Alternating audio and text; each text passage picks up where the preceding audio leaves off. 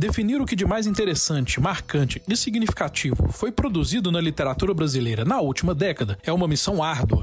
Afinal, é impossível ler toda a produção de um país ao longo de um período tão extenso e diverso como foram os últimos dez anos no Brasil, para o bem e para o mal.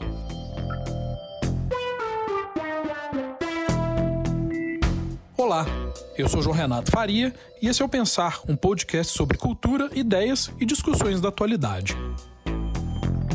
Para fazer um mapeamento do que se produziu de mais marcante na ficção na última década no país, o Pensar entrou em contato com 20 pessoas, entre elas professores, produtores culturais e críticos, que se dedicam à leitura e análise da produção contemporânea nacional. Eles foram convidados a produzir listas de acordo com suas preferências pessoais, sem necessariamente hierarquizar os livros selecionados. Foi evitado o termo melhores, justamente pela subjetividade da seleção proposta. Eles também não precisavam justificar suas escolhas, embora vários tenham optado por fazê-lo. Dez homens e dez mulheres de Minas Gerais e de outros estados brasileiros relacionaram cada um dez livros de ficção, entre romances, contos e poesia publicados no país entre 2010 e 2020. Ficaram de fora reimpressões, reedições e antologias, além de todo o universo da não ficção, como ensaios, reportagens e biografias. O resultado é uma seleção regida pela diversidade. Foram 129 citações, de produções independentes a best-sellers. Entre os cinco mais lembrados, três foram escritos por mulheres e três são de autores negros. A começar pelo campeão de citações Torto Arado, de Tamar Vieira Júnior, que entrou em 11 das 20 listas. Vamos ouvir um trecho do livro. Corria entre papiros, cabelos de negro e capins na vale que nasciam na beira dos marimbus, abrindo lanhos profundos em minha pele seca. Não minava sangue, não minava pus. Do meu corpo só escorria o suor que empapava minhas vestes, que empapava o pano que amarrava meus seios. A canoa de ajojo deslizava sozinha, como uma baronesa até ser engolida pelo veião, desaparecendo num rodamuinho de água escura como a cor da minha pele. Corria em meio à caatinga antiga de árvores altas, buscando a vereda para casa, quando pedaços da pele de meus braços ficaram enganchados nos espinhos de tucum. Nem dia, nem noite, e a terra assava meus pés com a quentura que emanava. Surgiu um homem bem vestido, de pele branca igual cavalo branco, sorrindo, cerrando a trilha por onde eu corria. Eu tentava escapar por outros rumos, gritava, mas estava tudo cercado.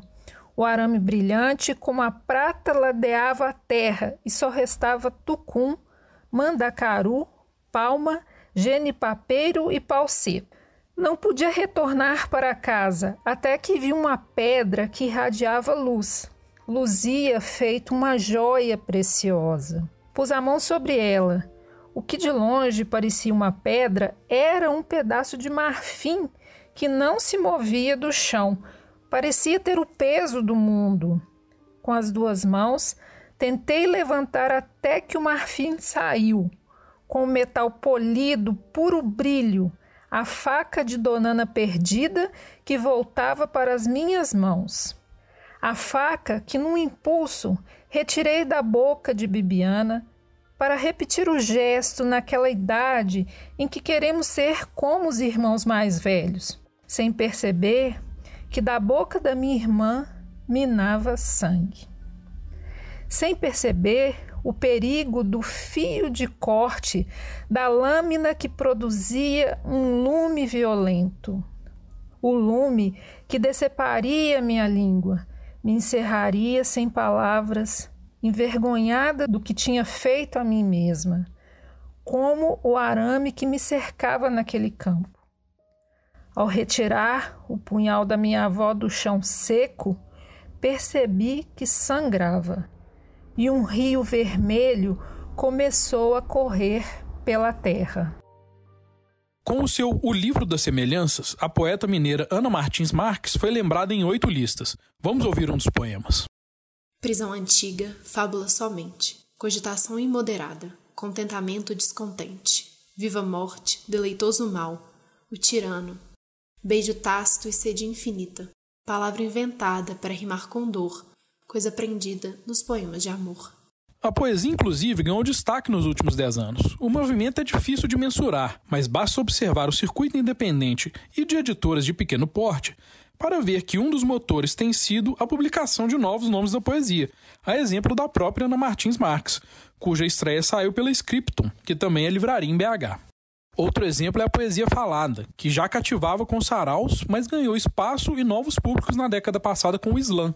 Atualmente, são centenas de grupos que se organizam, produzem poesia e competem, inclusive internacionalmente, pela consagração como poeta. Um dos jurados convidados pelo Pensar, Rogério Coelho, é um dos organizadores do Slam Clube da Luta, que reúne poetas apresentando seus trabalhos ao vivo. Ele destaca a presença principalmente de mulheres poetas negras e a força da poesia falada nos últimos dez anos. Vamos ouvir.